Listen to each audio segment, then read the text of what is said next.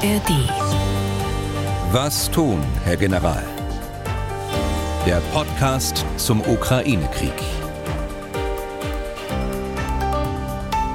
Herzlich willkommen aus Leipzig. Ich bin Tim Deisinger, Redakteur und Moderator bei MDR Aktuell.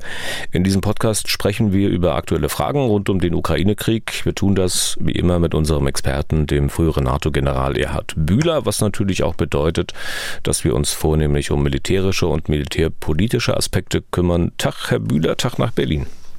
Danke, Deisinger. Und ich will es gleich vorweg sagen, aus Termingründen zeichnen wir diese Folge schon am Donnerstag, 1. Februar 2024 auf. Es ist jetzt kurz nach 16 Uhr. Wir können sie aber erst am Freitag veröffentlichen, so dass auch heute wieder gilt. Aussagen zu den ganz aktuellen Dingen, zum Geschehen an der Front, zur Kampfhandlung bitte mit ein wenig Vorsicht genießen. Der Abstand zwischen Aufzeichnung und Veröffentlichung ist dann für diese Fragen doch ziemlich groß. Es kann sich ja einiges getan haben auf das wir nicht eingehen konnten.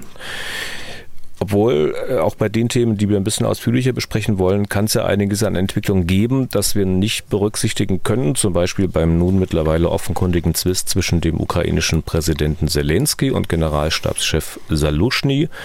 Weiteres Thema angebliche Pläne der USA in Sachen Ukraine, die laut Washington Post im Wesentlichen nicht mehr vorsehen, besetzte Gebiete zurückzuerobern. Zu hören ist dieser Podcast wie gewohnt in der App der ARD Audiothek auf mdr.de und überall da, wo es sonst noch Podcasts gibt. Herr Bühler, zu Beginn wie gesagt, soweit es geht, ein paar Sätze zur Entwicklung des Krieges seit Dienstag. Wenn ich das recht sehe, also gibt es nach wie vor keine wesentliche Änderung der Gesamtlage. Nein, das ist ja auch gerade zwei Tage her. Die Luftoperationen gehen weiter von beiden Seiten. Auf der russischen Seite äh, mit Drohnen im gleichen verminderten Umfang eigentlich wie äh, so in den letzten Tagen der Fall. Da will ich jetzt gar nicht in Einzelheiten gehen. Zweitens die äh, Luftoperationen der Ukraine.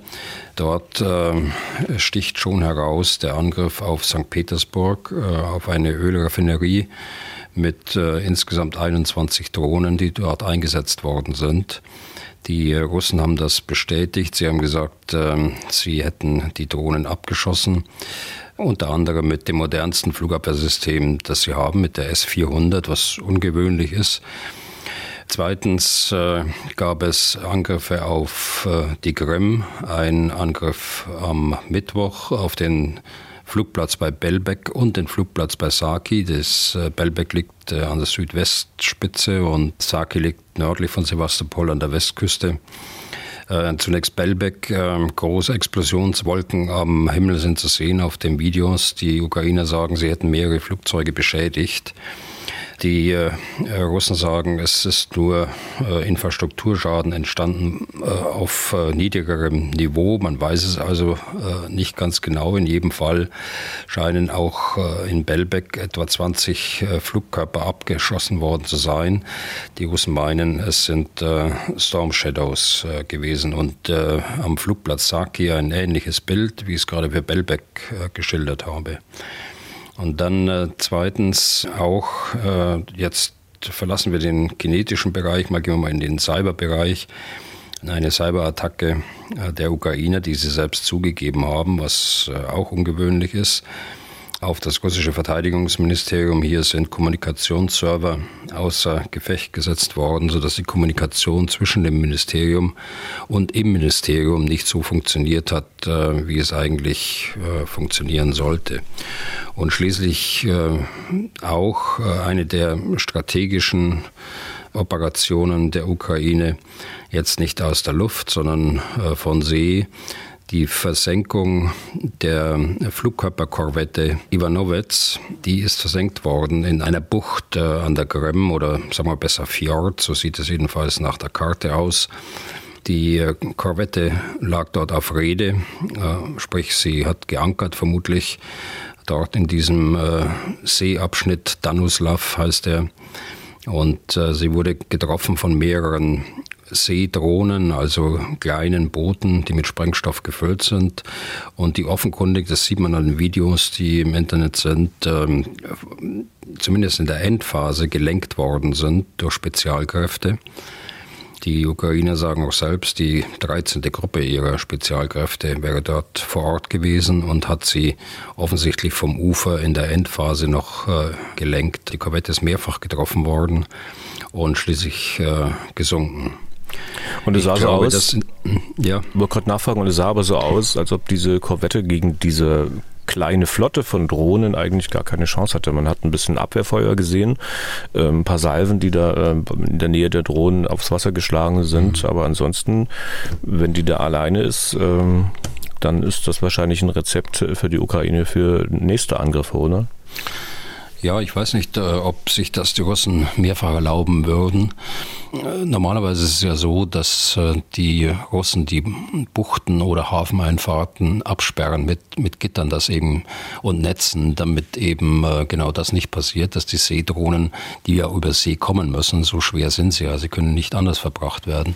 Sie müssen ja über See kommen, also dass die nicht reinfahren können in die Buchten. Aber genau das scheint dort an der, der Mündung dieses seeartigen oder fjordartigen Gewässers Donuslav äh, eben nicht der Fall gewesen zu sein, sondern sie war also ungeschützt und äh, ist deshalb auch diesem Angriff zum Opfer gefallen.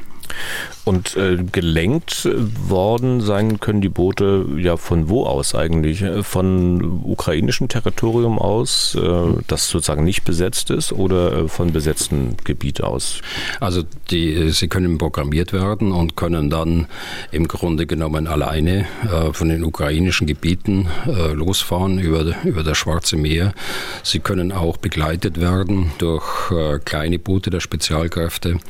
In jedem Fall ist es aber so, dass äh, in der Endphase, das auch zu erkennen auf den Videos, offenbar die, die Lenkung vom Ufer aus erfolgte. Das heißt, es müssen Spezialkräfte auf der Krim gewesen sein, was aber auch nicht ungewöhnlich ist. Das äh, hatte man schon mehrfach gemacht. Aber auch kein, sicher kein ganz einfaches Verfahren, also die Boote einfach so mal loszuschicken und dann irgendwann muss man ja von der Krim aus die Kontrolle über diese Boote erstmal übernehmen, bevor man sie lenken kann. Ja, sicher. Das vielleicht zu diesem ja auch spektakulären Angriff auf See. Wie sieht es äh, in Sachen Bodenoperationen aus? Wie ist es an der Frontlinie? Also an der Frontlinie ist das Bild unverändert. Äh, heftige russische Angriffe, heftige ukrainische Gegenwehr, aber insgesamt äh, kaum Geländegewinne für die Russen im Norden gar nicht und in der Mitte und äh, in der Südukraine äh, handelt es sich um marginale Geländegewinne, die also keine operative Bedeutung haben. Okay, es gibt ein paar aktuelle Meldungen, zu denen ich kurz nachfragen möchte. Bei der ersten geht es um konkrete Waffenlieferungen. Ich glaube, gestern gab es die Nachricht, dass die Ukraine erstmals Langstreckenpräzisionsbomben bekommen soll. Also was heißt bekommen soll, bekommen hat, muss man wohl sagen, denn die Bomben sind wohl bereits geliefert und einsatzbereit, vielleicht sogar schon eingesetzt worden. Es sind bodengestützte Bomben, darauf deutet auch der Name hin, GLSDB, Ground Launched Small Diameter Bomb, also bodengestützte Bombe mit äh, kleinem Durchmesser. Kann ich mir vorstellen, dass die Benennung schon mal bei manchen für Fragezeichen sorgt. Eine bodengestützte Bombe, ist das dann noch eine Bombe? Weil man sich ja vielleicht denkt, äh, Bombe wird ja von einem Flugzeug ausgeklingt. Können Sie das kurz ja, einordnen? Das, das, ist richtig. Bombe wird von einem Flugzeug in der Regel ausgeklingt. Das ist die Weiterentwicklung einer Gleitbombe, die also von einem Kampfflugzeug ausgeklinkt wird und dann gelenkt über Navigationssysteme mit äh, Steuerungsflügeln ins Ziel gelenkt wird, ohne eigenen Antrieb, also allein durch die Energie, die es von dem schnell fliegenden Kampfflugzeug mitnimmt. Also eine Bombe, die punktgenau dorthin trifft, wo sie hin soll auch keine Ablage hat äh, durch diese äh, Navigationssysteme und dabei auch nicht gestört werden kann. Auch das ist eine Besonderheit. Ähm, selbst wenn äh, sogenannte GPS-Jammer eingesetzt werden und das GPS-Navigationssystem ausfällt oder kurzfristig unterbrochen ist, kann sie durch ein weiteres äh, Navigationssystem doch sehr genau treffen. Es heißt auch ausdrücklich, Herr Bühler, mit kleinem Durchmesser. Warum ist dieses Klein bei diesen Bomben so wichtig? Einfach weil man jetzt, wenn man von den Luftgestützten ausgeht, dann einfach mehr mitnehmen kann, mehr abwerfen kann? Genau, und das ist richtig. Das kommt erstmal durch die Forderungen der Luftstreitkräfte äh, in den USA. Durch die hohe Präzision braucht der Sprengsatz nämlich nicht zu groß sein. Und äh, das ermöglicht eine vergleichsweise schmale Bauweise, also mit kleinem Durchmesser von 25 Zentimeter geschätzt. Und äh, damit können mehr Bomben an, an das Flugzeug äh, montiert werden und mehr Bomben mitgenommen werden. Und am Boden werden sie dann von herkömmlichen Raketenwerfern verschossen. HIMARS zum Beispiel. Ja, das ist richtig. Die, das Verschießen dieser äh, Bomben durch am Boden eingesetzte Raketenwerfer wird durch äh, diese schmale Bauweise erreicht. Natürlich nicht nur, es braucht für den Bodeneinsatz auch ein Raketentriebwerk natürlich, um die Bombe zu befördern. Und deshalb wird diese dann nicht nur schmal, sondern wird auch sehr lang, weil äh, das Raketentriebwerk auch noch mit äh, zugerechnet werden muss. Und ähm, was, was kann diese Bombe, was andere Bomben, Raketen, Marschflugkörper und so weiter nicht können? Man hat ja auch für diese Waffe lesen können, dass sie eine bedeutende Fähigkeit für die Ukraine darstellen soll. Also sie kann mit äh, unterschiedlichen Sprengköpfen ausgestattet werden. Ein Sprengsatz wirkt äh, über Druck und Splitter. Es gibt aber auch sogenannte Hohlladungen, die also ein Durchdringen von gepanzerten Zielen ermöglichen. Die Entfernung soll äh, bei bis zu 150 Kilometer liegen. Das heißt, dass die Raketenwerfer weit vor der Front aus ukrainischer Sicht eingesetzt äh, werden können und dort stehen können selbst also nicht der unmittelbaren Waffenwirkung ausgesetzt sind und doch ungestört weit über die Front fliegen und Ziele im Hinterland der Front treffen können. Und äh, wofür wird man diese Bomben dann möglicherweise einsetzen? Also diese Waffe ist, wie gesagt, eine Abstandswaffe mit großer Reichweite. Äh, sie passt also genau zu der notwendigen äh, Strategie der Ukraine, den russischen Streitkräften mit der Bekämpfung von logistischen Einrichtungen, von Gefechtsständen, von Truppenansammlungen im Hinterland die Grundlage zu entziehen für ihren Angriffskrieg dort in der Südukraine, aber auch im Osten. Die äh, Gleitbombe ist neben den Storm Shadow Marschflugkörpern von den Briten oder den äh, französischen Scalp, den HIMARS Raketenwerfern und den vergleichbaren deutschen MLS eine Ergänzung, äh, die genau zu dieser Strategie passt. Äh, exakt zu dieser Strategie würde natürlich auch der Taurus äh, passen. Da gibt es neue Entwicklungen, aber kommen wir vielleicht gleich drauf. Also wo würde man sie einsetzen? Wenn Sie sich erinnern, mussten die Russen ihre großen Logistiklager und Umschlagpunkte weit nach Osten zurücknehmen, damit sie eben von diesen HIMARS nicht bedroht werden und damit äh, ihre Logistik neu aufstellen. Und dies wird jetzt nochmals erfolgen müssen, wenn sie nicht riskieren wollen, dass diese zerstört werden. Das wird ihnen die logistische Unterstützung ihres Krieges noch schwerer machen. Und was die konkreten Ziele sind, für die man diese Bomben einsetzt, äh, das wird dann, denke ich mal, davon abhängen, welchen Sprengkopf man da vorne drauf gesetzt hat. Ja, umgekehrt eigentlich. Also man wird erst das Ziel identifizieren und dann den Sprengkopf wählen. Also für, für nicht gepanzerte, ungeschützte Ziele, also nehmen wir mal ein Logistiklager, in dem Container stehen, Zelte stehen und so weiter, würde man einen äh, Druck- und Splitter-Sprengkopf nehmen und äh, wenn man gepanzerte Ziele hat, wo also der, der Panzer erstmal durchdrungen werden muss, dann würde man einen Hohlladungssprengkopf nehmen. Nun habe ich im Ohr, Herr Bühler, dass Sie des Öfteren bei manchen Waffen gesagt haben, naja, ob die Amerikaner das liefern, das ist ja eine neue Waffe und davon haben sie auch recht wenig und so weiter und so fort. Und nun konnte man aber lesen, dass die Amerikaner diese Bomben, die sie jetzt äh, offenbar geliefert haben an die Ukraine, äh, angeblich selbst noch nicht mal im Bestand haben. Wie denn das? Also es ist eine Neuentwicklung, das ist richtig, der Firma Boeing und auch der Firma Saab, die das Raketen, äh, der schwedischen Firma, die das Raketentriebwerk entwickelt hat. Das Produkt wurde aber monatelang durch die Amerikaner erstmal selbst getestet. Äh, ich weiß nicht, in welchem Umfang sie es selbst mal kaufen werden. Es wurde getestet, bevor die Freigabe erfolgte. Die erfolgte erst, nachdem die Ergebnisse äh, erfolgversprechend waren. Das bedeutet aber auch, äh, dass das nicht gestern oder vorgestern entschieden worden ist, sondern schon vor Monaten entschieden wurde. Aber ist das vielleicht auch ein Grund, warum diese GLSDB überhaupt geliefert werden kann? Also dass die Amerikaner die gar nicht im Bestand haben, weil sie vielleicht dann aus Industriebeständen kommen und man irgendwie einen Weg gefunden hat, diese Lieferung nicht von der Haushaltseinigung im Kongress abhängig zu machen? Naja, das sieht so aus. Ich denke aber, das ist ein, wie gesagt, lang geplantes Vorhaben, das sicher vor dem Haushaltsstreit, der ja im November, glaube ich, äh, eskaliert ist, beschlossen worden ist, vorbehaltlich der erfolgreichen Tests. Hm.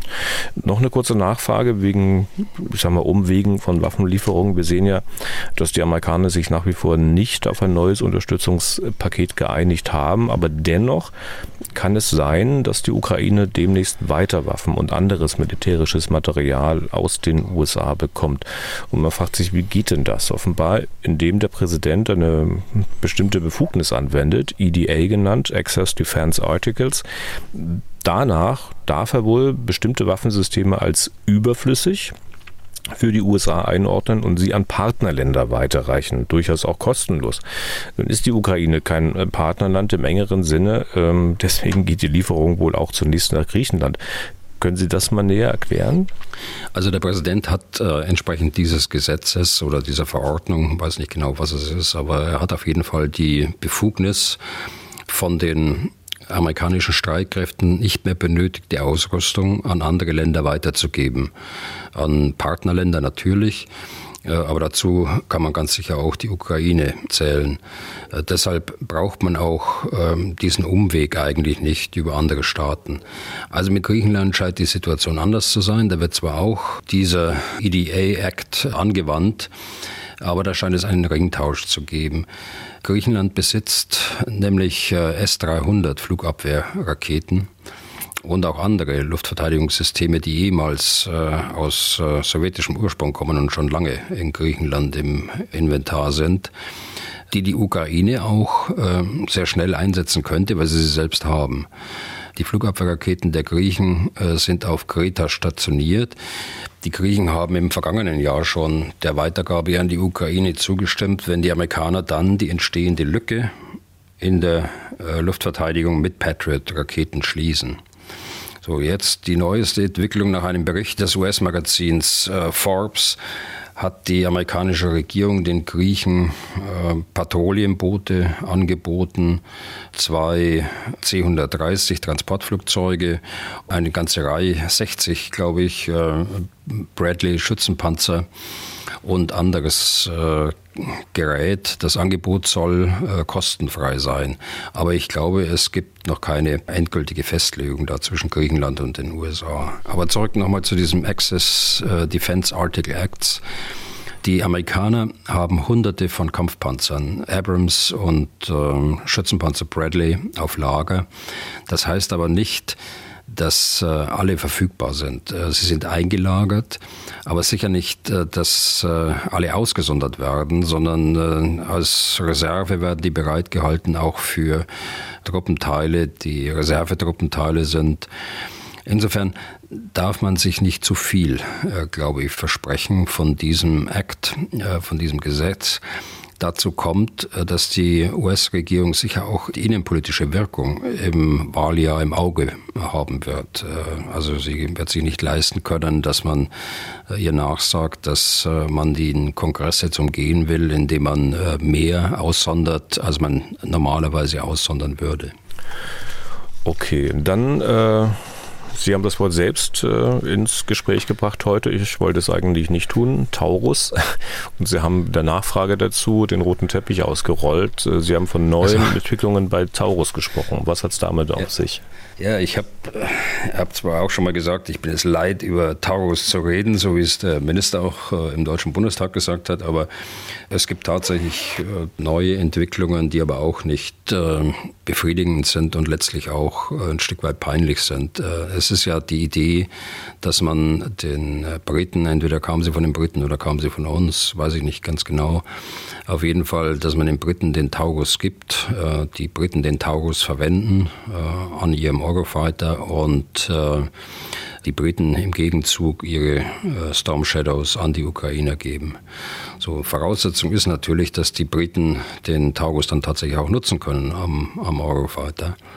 Und da gibt es doch erhebliche Zweifel, dass der Taurus für den Eurofighter hm, auch geeignet ist. Die Zweifel äh, sind auch bei uns in der Luftwaffe da gewesen. Man hat ja Versuche auch schon, zu, äh, schon gemacht, aber die Feststellung war damals, dass äh, der Taurus einfach zu schwer ist für den, für den Eurofighter dass ähm, er zwar starten kann, aber mit dem Taurus dann nicht mehr landen kann, sondern er muss ihn dann auch verschießen. Und das geht natürlich nicht. Im Übrigen ist die Belastung des Flugzeugs auch äh, am Boden, auf den Rollwegen, äh, auf den Flugplätzen oder auf der, auf der Startbahn sehr äh, groß, sodass die Gefahr besteht, dass die Struktur des Flugzeugs und des Fahrwerks dort auch Schaden davon trägt. Und deshalb ist man in Deutschland eigentlich von, dem, von der Nutzung am Eurofighter weggegangen. Das bedeutet natürlich, wenn der Tornado, äh, für den diese Waffe optimiert ist eigentlich, wenn der in den nächsten Jahren nach und nach jetzt äh, ausgesondert wird, dann äh, hat die Bundeswehr auch keinen Bedarf mehr für diese Flugkörper. Es sei denn, es finden sich noch Wege, dass man den Eurofighter fit dafür macht. Aber auf jeden Fall wird es kurzfristig für die, für die Briten äh, aus meiner Sicht äh, und nach Gesprächen mit Leuten, die sich da auskennen, äh, nicht dazu kommen, dass sie den äh, Taurus da an ihrem Eurofighter verwenden können. Und dann hat das Ganze keinen Sinn mehr. Und dann weiß ich nicht, warum man sowas äh, dann auch den, den Medien steckt. Das ist nicht aus London gekommen, sondern das war aus Berlin. Und dass darüber berichtet wird. Und wenn das das Ergebnis ist, äh, dann sage ich, äh, ja, ist es peinlich. Hm. Aber es ist doch ähm, davon auszugehen, dass man die Taurus dann am Ende nicht sinnlos angeschafft hat, wenn man da gar kein Flugzeug mehr hat. Es ist doch davon auszugehen, dass die für die F-35 dann äh, möglich sind, oder? Das ist nicht gesagt. Das muss ja integriert werden können. Und ich glaube, von der Bauweise jetzt, äh, dass äh, der F-35 wird das auch nicht gehen. Die F-35 ist im Übrigen auch ein äh, sogenanntes Stealth-Flugzeug und äh, deshalb ist die Bauweise ja so, wie sie ist, dass sie möglichst wenig Radarschatten wirft, äh, Radarsignatur möglichst klein hält und deshalb würde man so einen Taurus dann auch nicht an so ein Flugzeug hinbauen, äh, um eben diesen Effekt nicht zu verlieren. Das würde in der Konsequenz bedeuten, also die ähm Bundeswehr kann die dann verschrotten oder verschenken oder was weiß ich, was sie braucht sie nicht mehr. Ich sage ja, wenn, wenn man jetzt keinen Weg findet, äh, den verwendbar zu machen für den Eurofighter und wenn es so ist, äh, wie ich gerade sagte, dass es am F-35 nicht möglich ist, dann ja. wird es so sein, dass man in ein paar Jahren, äh, je nachdem, wie lange man den Tornado noch fliegen will oder muss, das wird sicher noch sechs, sieben Jahre dauern, solange könnte man die, die Taurus auf Lager halten, aber dann hat man keine Verwendung mehr dafür. Okay. Und äh, noch eine Meldung von dieser Woche, Herr Bühler, zu der ich kurz nachfragen will. Ich glaube, vorgestern gab es mal wieder einen Alarmstart äh, von zwei Eurofightern der Luftwaffe und zwar vom Flugplatz Lage aus, weil sich wieder mal ein Flugzeug ohne Transpondersignal in die Nähe des NATO-Luftraums verirrt hatte wobei verirrt sicherlich nicht wörtlich zu nehmen ist. Das war eine russische Maschine und die war sicher mit Absicht dort, ne? Die war sicher mit Absicht dort. Äh, sie war aber im internationalen Luftraum, nicht über Rügen, wie ich es heute gelesen habe im, im Internet. Das ist ein Routineeinsatz der Russen äh, über der Ostsee, also nicht nur in diesen Zeiten. Die Russen fliegen gerne solche Einsätze ohne Transponder Also ein Gerät, das normalerweise Angaben über die Maschine, ihren Flugplan, die exakte Höhe vor allen Dingen senden muss, um eindeutig von der zivilen Flugsicherung identifiziert werden zu können, sodass die in der Lage ist, äh, auch die Flugbewegungen zu entzerren und äh, dass andere Flugzeuge auch sehen, in welcher Höhe äh, kommt denn das Flugzeug auf uns zu, das auf den Radarschirmen natürlich zu sehen ist, aber ohne die genannten Angaben. Der ein oder andere wird Meldungen, Erinnerungen haben, dass solche Alarmstarts äh, aus dem Baltikum äh, gemeldet werden, weil dort in der Nähe der russischen Exklave Kaliningrad solche Flugzeuge umherfliegen. Diesmal hieß es, dass diese IL-20M natürlich nicht über Rügen, sondern vor Rügen unterwegs war, dennoch, wie Sie sagten, im internationalen Luftraum. Aber immerhin doch weiter weg vom russischen Luftraum als eigentlich sonst. Ist das äh, insoweit das Ereignis schon ein bisschen anders zu bewerten, als wenn es halt über der östlichen Ostsee unterwegs ist, das Flugzeug? Also wir sprechen da äh, in der östlichen Ostsee nicht nur vom Raum Kaliningrad, sondern insbesondere auch äh, über den Teil des finnischen Meerbusens der Ostsee oder Golf von Finnland, wie sie dort äh, in Finnland sagen. Das ist ja die einzig mögliche direkte Flugverbindung von St. Petersburg äh, über den finnischen Meerbusen und dann die östliche Ostsee nach Kaliningrad. Aber zurück zu Rügen. Aus deutscher Sicht äh, natürlich ist es anders zu bewerten, denn es gilt ja, den deutschen Luftraum da zu schützen. Die Maschinen kommen ja auch nicht aus dem Baltikum, die deutschen Maschinen kommen aus Lage bei Rostock und äh, Schutz des Luftraums also und auch äh, Gefahren für den zivilen Luftverkehr, Kollisionsgefahren abzuwenden. Die IL-20M ist ein Aufklärungsflugzeug. Haben denn solche Flüge wirklich Aufklärungscharakter oder haben die noch einen ganz anderen Zweck? Ja, sie haben in erster Linie einen Aufklärungscharakter. Auch die Russen wollen wissen, wer hier auf der Ostsee unterwegs ist. Das ist ja auch äh, legitim, so, solange sie äh, über internationalen Gewässern unterwegs sind. Sie werden ihre Aufklärungsfähigkeiten nutzen, um zum Beispiel äh, militärische Ziele an Land äh, aufzuklären, also Radarstationen. Dazu haben sie entsprechende Sensoren an Bord.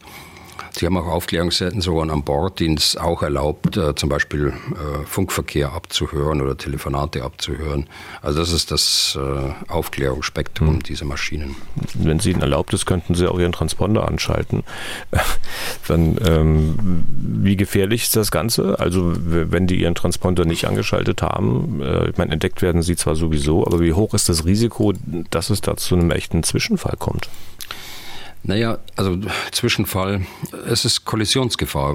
Wenn ich beispielsweise den Anflug von Helsinki, den ich ja gerade miterlebt habe, wenn man das sieht, äh, da muss die Flugsicherung wissen, äh, welches Flugzeug dort äh, ankommt. Äh, es muss identifiziert sein, es muss wissen, äh, wo es hinfliegt. Die Flugsicherung muss wissen, wo es hinfliegt und äh, sie muss wissen, in welcher Höhe sie gerade fliegt, um das richtig einordnen zu können und den, den Flugverkehr entsprechend leiten zu können. Also das ist ein hohes Risiko und dadurch, dass die Kampfflugzeuge die Maschine dann begleiten und die Kampfflugzeuge der NATO dann natürlich den Transponder anhaben, bekommt die Flugsicherung dann die entsprechenden Informationen, die sie braucht. Das ist das eine. Das zweite ist das Risiko, dass es dort zu Konflikten zwischen den, den russischen Maschinen kommt und äh, den Kampfflugzeugen, die dort von der NATO hochgeschickt werden. Also das Risiko hängt äh, natürlich nicht alleine von unseren Fliegern ab. Also unsere Besatzungen folgen sehr genau den internationalen Regeln des Air Policings, also der Luftpolizei, wenn man das äh, so ins Deutsche übersetzen will. Ich habe das äh, mal miterlebt, noch in meiner aktiven Zeit, 2020 war das, da habe ich die Luftwaffenbasis besucht bei Tallinn. Und da war das deutsche Kontingent gerade neu eingetroffen. Die Italiener äh, sind abgelöst worden, die Deutschen waren da. Und am ersten Tag sind sie dreimal alarmiert worden, weil äh, ein russisches Flugzeug dort ohne Transponder ankam. Und ich habe mich hinterher mit einer Besatzung unterhalten und ich kann Ihnen sagen, ich bin dort mit einem ganz guten Gefühl äh, weggegangen. Diese Menschen, die dort äh, in den Fliegern sitzen, sind sehr besonnene äh, Leute und die äh, würden kein Risiko eingehen. Sie wissen ganz genau um ihren Auftrag und was sie tun. Sie wissen ganz genau, dass sie äh, nicht provozieren sollen, auch kein äh, größeres Risiko, als es ohnehin schon ist, einzugehen. Also da kann man sich, glaube ich, verlassen. Okay, dann Strich unter dieses Thema. Schauen wir wieder in die Ukraine. Und da erinnere ich mich schon ziemlich gut an unsere Diskussion, Herr Bühler, nachdem der ukrainische Generalstabschef Salushny dem Economist ein Interview gegeben hat. Das war dem Präsidenten des Landes sauer aufgestoßen, weil Salushny von einem Patt auf dem Schlachtfeld gesprochen hatte. Ich habe sie damals schon ein bisschen gelöchert, ob die Differenzen zwischen Salushny und Zelensky nicht vielleicht doch tiefgreifender sein könnten. Sie waren damals äh, ziemlich zurückhaltend. Ähm, nun, für Zurückhaltung scheint es aber doch jetzt keinen Grund mehr zu geben. Da scheint es ja doch erheblichen Zwist äh, zu geben. Und äh, ich weiß ja wohl, Herr Bühler, dass wir jetzt den Bereich der wirklich gesicherten Fakten verlassen. Aber reden müssen wir ja drüber. Wir müssen darüber reden, wahrscheinlich weil wir auch Zuschriften dazu haben zu ja. diesem Thema. Das kann ich mir gut vorstellen. Also ich war damals äh, zurückhaltend, das stimmt. Aber ich habe gleichzeitig gesagt, ähm, dass äh, nach meiner Einschätzung der etwas misslungene Medienauftritt von General Salushny Anfang November beim Economist eine Wirkung hatte, die uns noch lange Zeit beschäftigen wird. Und so ist es ja auch gekommen, Schritt für Schritt. Aber ich sage Ihnen, ich werde auch heute zurückhaltend sein, weil wir, wie Sie sagen, den Bereich gesicherter Fakten verlassen. Also ein Dissens äh, in der Sache wird es in solchen Extremsituationen zwischen einem Staatsoberhaupt äh, und seinem militärischen Generalstabschef immer mal wieder geben. Das äh, soll ja auch schon im tiefsten Frieden schon mal vorgekommen sein, auch bei uns in der Geschichte sowieso. Schon Clausewitz und äh, viele andere vor ihm, äh, Militärtheoretiker, Militärpraktiker, haben sich mit diesem Spannungsfeld und mit diesem Verhältnis äh, zwischen dem Staatsoberhaupt und dem äh, militärischen Oberbefehlshaber beschäftigt. Aber dieser Streit in dieser Kriegssituation scheint ja doch ein bisschen ein besonderer zu sein. Lässt sich denn für Sie ausmachen, Herr Bühler, woher er rühren könnte und worin denn die eigentlichen Dissenspunkte bestehen könnten? Da können wir jetzt erstmal nur die Medien äh, als Grundlage nehmen. Von beiden haben wir ja hm, keine aktuellen Aussagen dazu. Von General Solushny, ja, aber ist schon länger her, dass er nämlich keine politischen Ambitionen hat. Dieses Gerücht, er wolle sich um den Präsidentenposten bewerben, hat er mehr als einmal zurückgewiesen. Und trotzdem wird es in der Berichterstattung mancher Medien immer wieder hervorgeholt. Aber ich sage auch, realistisch betrachtet jetzt äh, gibt es wohl über die normalen sachlichen Meinungsunterschiede, die ich vorhin meinte, hinaus einen grundlegenden Dissens. Als Indiz kann man nehmen, dass beide in letzter Zeit nicht mehr gemeinsam aufgetreten sind. Als Indiz kann man auch die unverhohlen offene Kritik des Büroleiters des Präsidenten nehmen, die er äh, nach dem Interview von Salushny im Economist geübt hat. Äh, eine Kritik, die einem Büroleiter nicht zusteht. Äh, so würde jeder Oberbefehlshaber denken. Das sind ja Fakten, die jenseits der Spekulation und in manchen Medien aufgrund von anonymen Quellen angestellt werden die liegen ja auf der Hand. Das ist ja, äh, das haben wir ja alle schon erlebt. Mhm. Offenbar wollte Zelensky ja seinen Generalstabschef entlassen. Gerüchte dazu gab es genügend, haben wir auch darüber gesprochen, so dass man sie ja auch gut zu mancher Märchenerzählung weiterspinnen konnte. Haben sie auch angedeutet. Darüber haben wir am Dienstag geredet. Jetzt besteht natürlich die Gefahr, dass äh, die Märchenerzähler sagen, also seht mal, wir haben doch recht gehabt. Die Erzählung ging in die Richtung, dass die Amerikaner gerne einen neuen Armeechef hätten. Also die Amerikaner in Persona Victoria Nuland, der amtierenden Vizeaußenministerin. Allerdings spricht doch wiederum dagegen, dass es auch heißt, Briten und Amerikaner hätten interveniert bei Zelensky und sie hätten verhindert, dass Salushny abgesetzt wird. Also die Frau Nuland, äh, die mögen sie nicht so recht, habe ich den Eindruck, dass sie jetzt schon wieder kommt. Aber, aber zur Frage. So schlimm ist äh, genau. es nicht. Ich hatte gar nicht erwähnt, dass sie jetzt in Kiew war. Der Punkt äh, in Ihrer Frage, die Amerikaner haben keinen Grund, einen anderen Oberbefehlshaber zu fordern. Äh, sie haben allen Grund, Kontinuität in der Führung zu empfehlen. Äh, sie kennen sowohl den Präsidenten wie auch den militärischen Oberbefehlshaber sehr genau. Und sie haben wohl geraten, so kann man es den Medien entnehmen, auf welcher Ebene auch immer, jetzt keine Veränderungen vorzunehmen.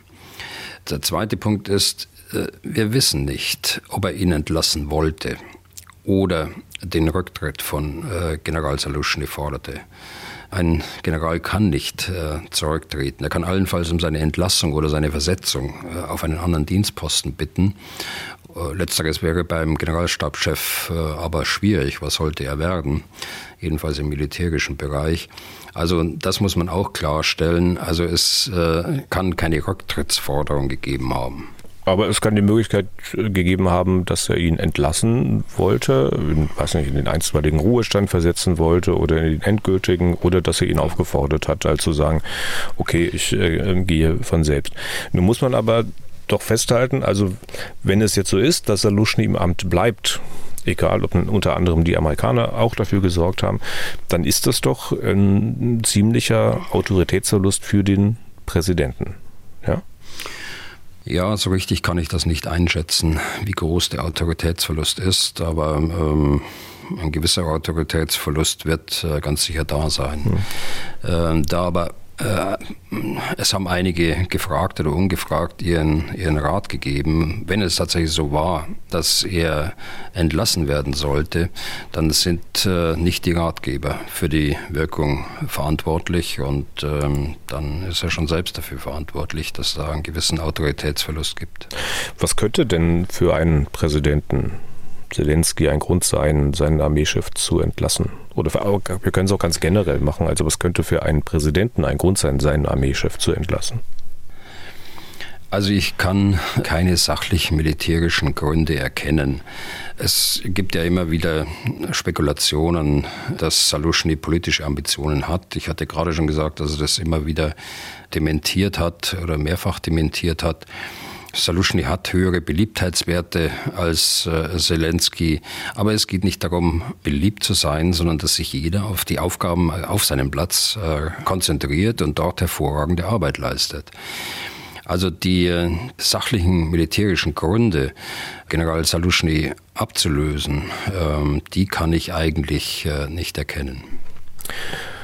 Ich erinnere mich, dass Sie sehr oft hier im Podcast äh, das äh, Primat der Politik hochgehalten haben.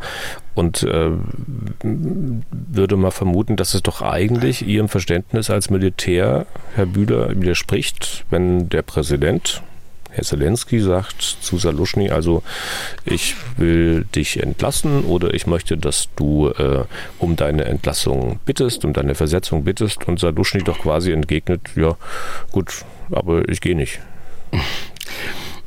Also das äh, entspricht nicht nur nicht meinem äh, Verständnis vom Primat der Politik, sondern äh, so war es nach meiner Einschätzung ganz sicher auch nicht. Der Einzige, der den Generalstabschef ablösen kann, ist äh, in der Ukraine der Präsident.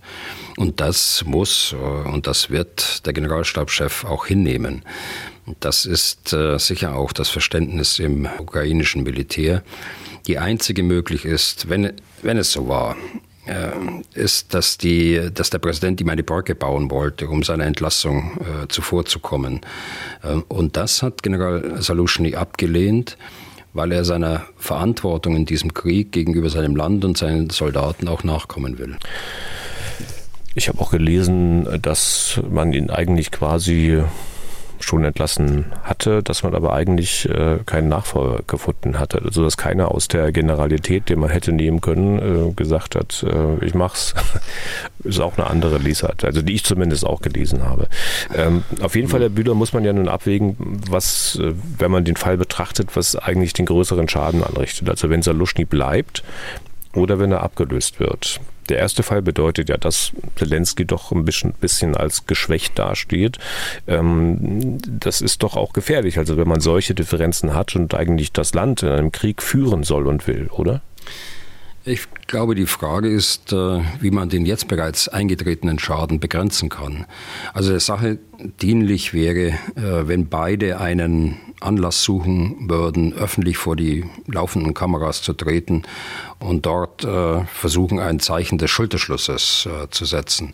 Und zwar überraschend und ohne Wissen ihrer unmittelbaren Mitarbeiter in ihrem jeweiligen Umfeld. Aber es wird ja sicher schwierig sein, die Zusammenarbeit künftig konstruktiv zu gestalten, meinen Sie nicht? Also man kann sicher das sicher alles rosarot malen, aber wir sind ja alle nur Menschen und das gegenseitige Misstrauen, äh, vielleicht sogar Unverständnis, vielleicht sogar Aversion wird sich doch ziemlich schwer auf die Führung des Landes legen, zumal die nicht nur die beiden da sind, sondern auch die Vertrauten oder auch die nur vermeintlich Vertrauten rundherum, von denen es unter Garantie auch genügend geben wird, die eigene Interessen haben und die dann auch verfolgen, vielleicht sogar intrigant verfolgen.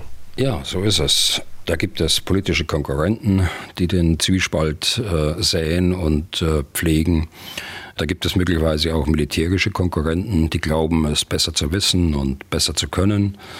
Es sind äh, übrigens äh, darüber hinaus nicht immer die Protagonisten selbst, äh, die wie in diesem Fall Informationen streuen, Missgunst und äh, Neid fördern, Dinge beeinflussen wollen.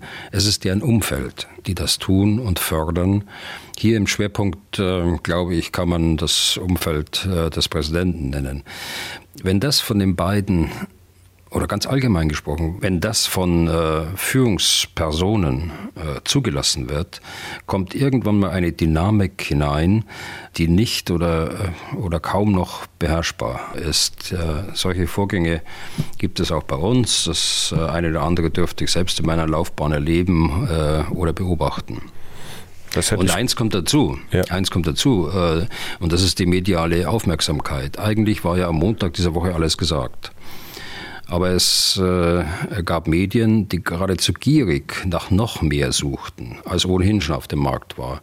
Ein Beispiel ist der, der TV-Sender, der amerikanische CNN, von gestern, die nochmal alle Protagonisten dort in der Ukraine abgefragt haben, natürlich ohne Ergebnis, aber die nochmal äh, rumgerührt hatten und noch mehr Spekulationen noch mit reingebracht haben wollte gerade nachfragen. Also es klang so, was Sie gesagt haben, dass Sie ähnliche Dinge in Ihrer Karriere auch durchaus intensiv erlebt haben, ähm, aber mutmaßlich natürlich darüber nicht konkret sprechen wollen. Letzte Frage zu diesem Fall, Herr Bühler. Genau. Also der, die zweite Möglichkeit, Saluschny wird abgelöst. Ähm, das würde zwar bedeuten, dass Zelensky vielleicht wieder jemanden hat, den er vertraut, wenn er es bei Saluschny nicht mehr tun sollte, weiß ich nicht. Aber es würde ja auch größere Schwierigkeiten nach sich ziehen. Wie sehen Sie das? Also äh, General Saluschny ist ein bei der Bevölkerung und bei seinen Soldaten überaus beliebter und geachteter Mann. Der Zustimmungswert bei der Bevölkerung liegt bei 88 Prozent. Dass ähm, Salushny bei seinen Soldaten sehr beliebt ist, weiß ich aus meiner aktiven Dienstzeit und auch aus meinen heutigen Kontakten zu ukrainischen Offizieren, auch in der Generalstabsausbildung. Er ist unglaublich offen, geht auf äh, die Soldaten zu, kann zuhören, ist eine charismatische äh, Führungspersönlichkeit.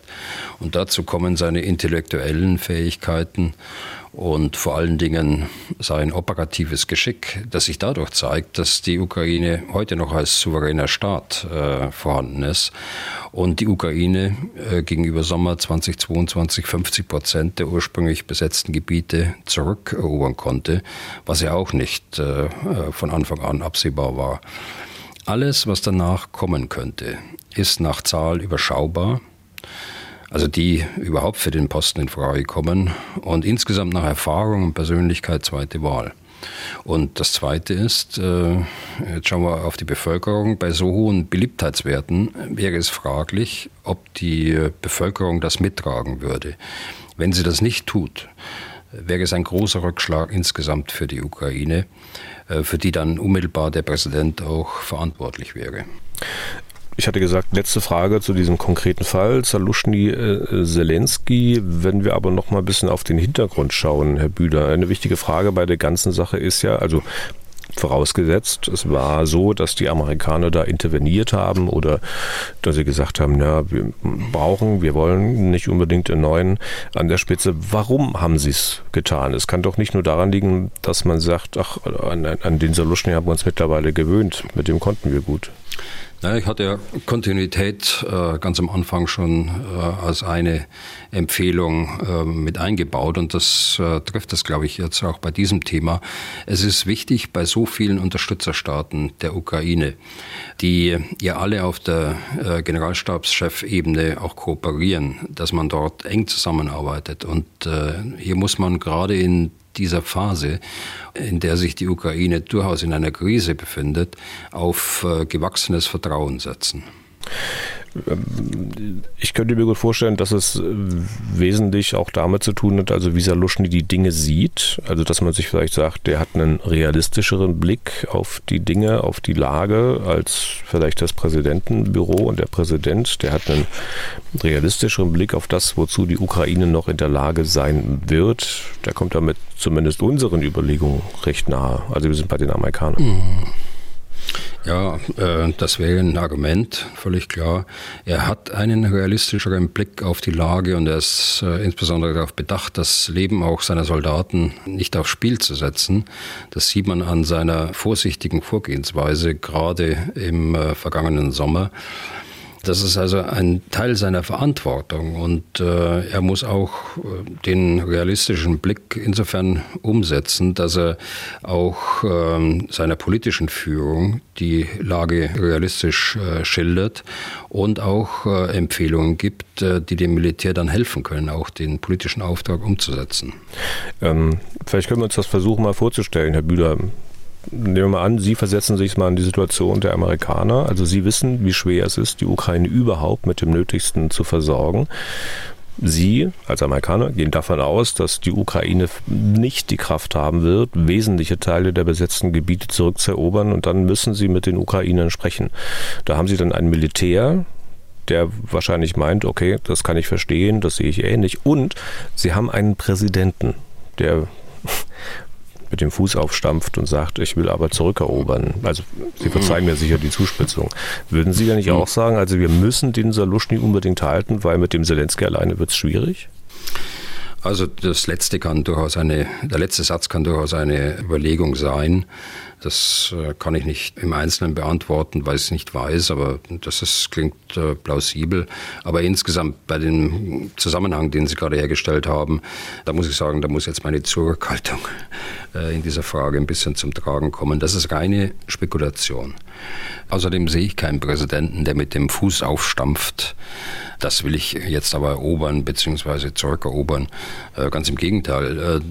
Präsident Zelensky hat ja ganz zu Anfang des Krieges bereits äh, die diplomatischen Mittel ins Spiel gebracht und hat auch im letzten Herbst nochmal gesagt, dass äh, nicht unbedingt alles militärisch zurückerobert werden muss, sondern das durchaus auch auf dem politischen Wege, auf dem politisch-diplomatischen Wege erreicht werden kann.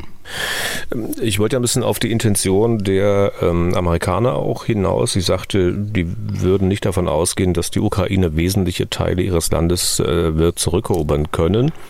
Wie komme ich drauf? Es gibt einen ausführlichen Artikel in der Washington Post, veröffentlicht am, online veröffentlicht am 26. Januar.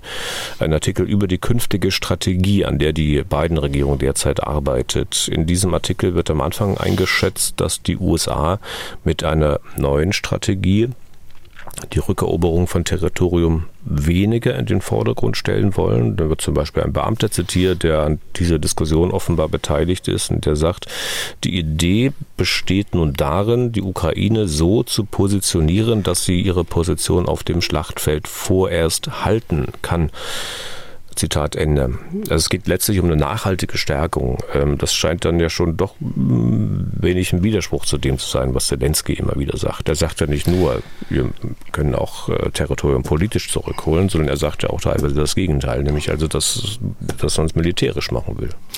Also der Artikel in der Washington Post äh, beschreibt eine langfristige Strategie für die Unterstützung der Ukraine durch die USA.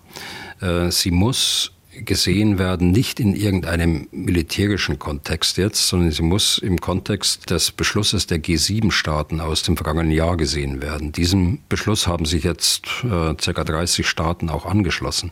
Diese Staaten wollen vertraglich zugesicherte Sicherheitsgarantien für die Ukraine geben. Das ist der Hintergrund äh, dieses Papiers.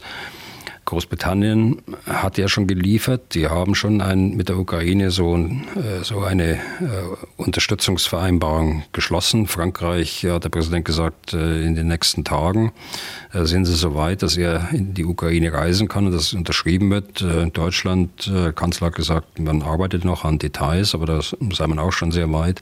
Und genauso wie die USA. Also das ist der, der ganze Hintergrund.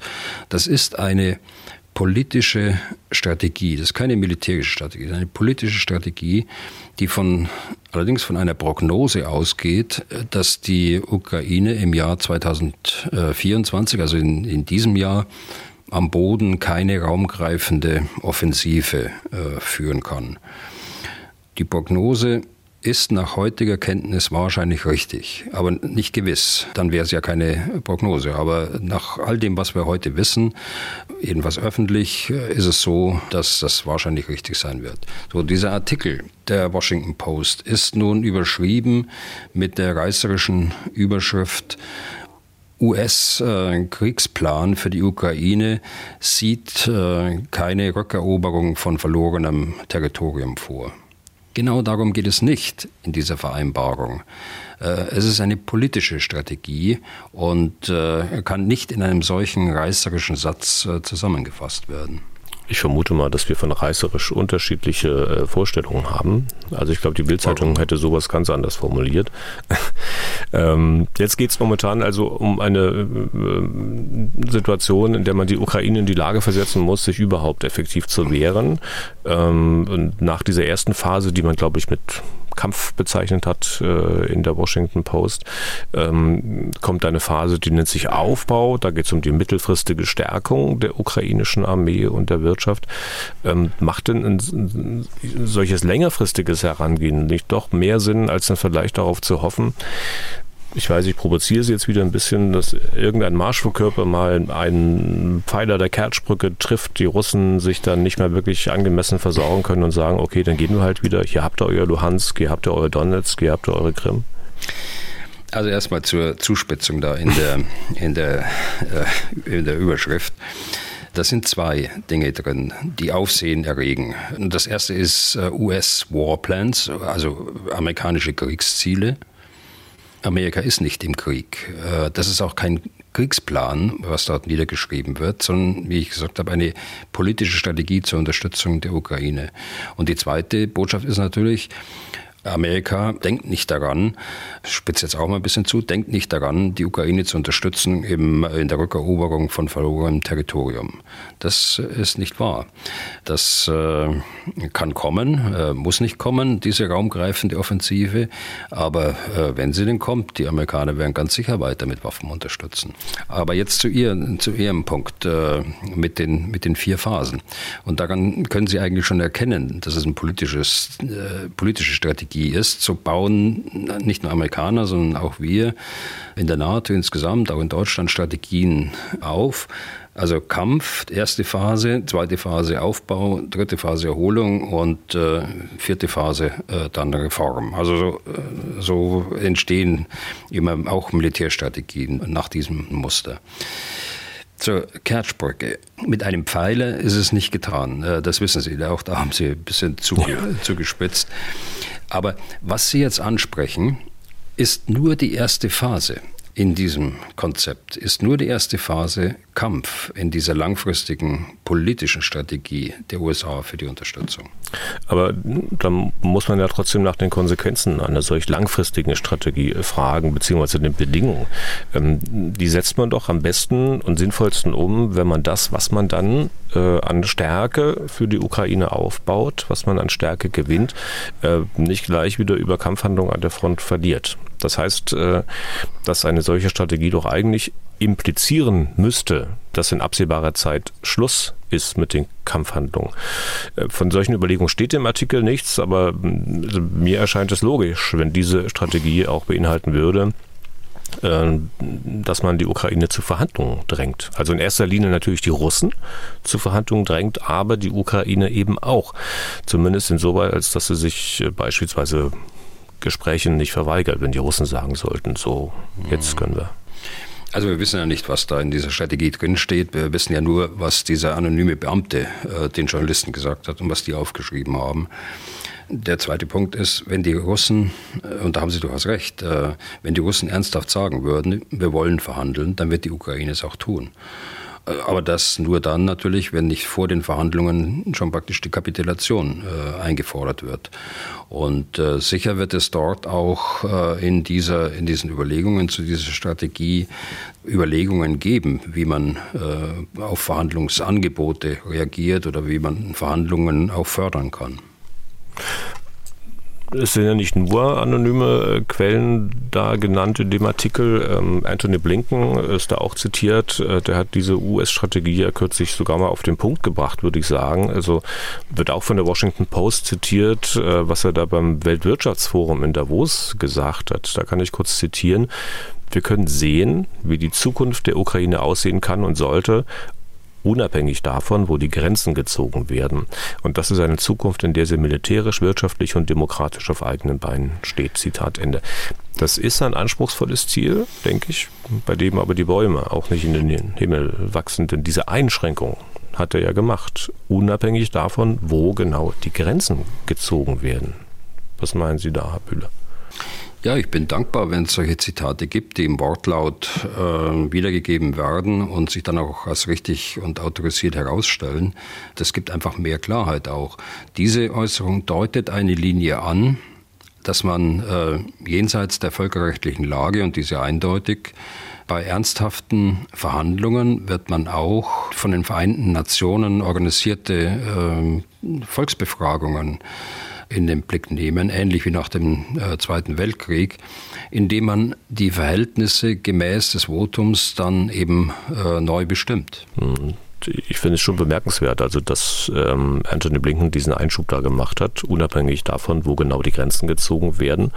Und ähm, ein US-Außenminister kann sich das offenbar erlauben. Also wenn das einer in Deutschland so sagen würde, wenn er damit ja quasi sagt, es kann sein, dass die ukrainisch-russische Grenze demnächst anders aussieht, dann äh, läuft er doch eher Gefahr, dass man gleich wieder über ihn herfällt oder ihn mangelnder Solidarität bezichtigt, oder? Also so hat er es zwar nicht gesagt, Sie haben ihn ja gerade anders äh, noch zitiert, aber äh, ich stimme absolut zu, das ist schon bemerkenswert, dass äh, ein amerikanischer Außenminister sowas sagt und das nicht einfach so nur dahin sagt, sondern das ist ja ganz offensichtlich in einem Statement gewesen dort auf der Konferenz in, in Davos, äh, das vorbereitet worden ist und nicht spontan einfach so dahin gesagt worden ist. Äh, was Deutschland angeht, äh, nun weiß ich aber nicht, wer in Deutschland während der letzten zwei Jahre des Krieges äh, was wann gesagt hat und deshalb bin ich auch hier zurückhaltend. Aber Natürlich, der amerikanische Außenminister hat ein anderes Gewicht als ein deutscher Außenminister oder eine deutsche Außenministerin, um es jetzt mal von Personen äh, loszulösen. Auch das ist ja die Realität. Und äh, wenn die Amerikaner über so eine Strategie nachdenken, kommt ja bei denen auch immer noch ein Problem dazu, nämlich dass man eigentlich die Unterstützung der Ukraine äh, sozusagen Trump festmachen muss. Also die muss ja dann irgendwie weitergehen, auch wenn Trump Präsident werden sollte. Ja, man braucht aber so und so äh, auch die Zustimmung des Kongresses dazu. Und äh, wenn es dort eine Mehrheit gibt, dann bindet das natürlich auch die, die nachfolgende Administration, wenn es eine neue gibt. Und äh, vielleicht noch eine letzte Bemerkung dazu, Herr Bühler, äh, allerdings ein bisschen andere Richtung. Man kann ja viele Gründe haben, wenn denn eine künftige US-Strategie so aussieht, äh, dass man dafür ist. Man kann sicher auch viele Gründe haben, dagegen zu sein. Aber es wäre ja zumindest mal ein Plan. Äh, eine Strategie, über die man spricht. Äh, die US-Politik würde sagen, wohin sie will, ob man das jetzt nun glaubt oder nicht. In Europa, Deutschland äh, scheint es irgendwie nicht mehr was zu geben, also was man gut oder schlecht finden könnte. Keine Strategie. Also es sei denn, man hält solche Sätze wie, wir müssen die Ukraine so lange unterstützen, wie es nötig ist für eine Strategie. Wie sehen Sie das? Ja, da dürfen wir jetzt aber auch nicht zu kritisch sein, glaube ich. Ich würde Ihnen zustimmen, wenn ich gerade an einer solchen Strategie, an einem solchen Abkommen für Sicherheitsgarantien gearbeitet würde. Äh, Großbritannien hat geliefert, Frankreich wird es bald tun, Deutschland wird es auch tun. Und dann ist es möglicherweise auch äh, bei uns so, dass das veröffentlicht wird oder dass zumindest dem Inhalt nach, ganz, ganz sicher sogar, da bin ich mir sehr sicher, dass dem Inhalt nach die, die Regierung das auch im Deutschen Bundestag präsentieren wird.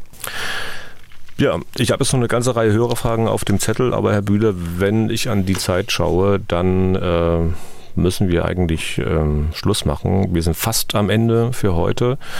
Kleiner Tipp noch äh, am Ende auf und zwar auf dem Podcast Die Fascho-Jägerin, der Fall Lina E. und seine Folgen, auf den hatten wir ja schon mal hingewiesen. Nun gibt es ein paar Neuigkeiten im Fall der verurteilten Linksextremistin Lina E.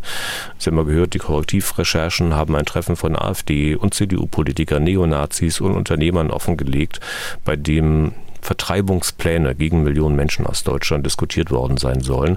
Bei den Recherchen spielt auch ein bekannter Name aus dem Fall Lina E. eine Rolle. Es geht um den Kronzeugen im Prozess, Johannes D. Und deswegen gibt es jetzt ein Update zum Lina E. Podcast. Da erklären die Kollegen, warum der Name Johannes D. bei oben genanntem Treffen fiel und was das für den Fall Lina E. bedeutet. Dies nur als kleiner Tipp noch zum Schluss wir sind damit durch für heute und auch für diese Woche. Vielen Dank fürs Zuhören und die vielen Mails.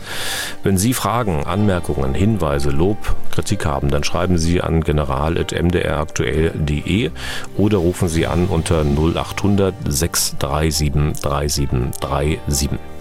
Herr Bühler, haben Sie ein feines Wochenende beziehungsweise eine feine nächste Woche, denn hier im Podcast bin ich nächste Woche nicht. Meine Kollegin Angela Tesch vertritt mich wieder hier gebe ich auch den ganzen Stab an Hörerfragen mit, damit sie die nächste Woche ähm, stellen und von Ihnen beantworten lassen kann.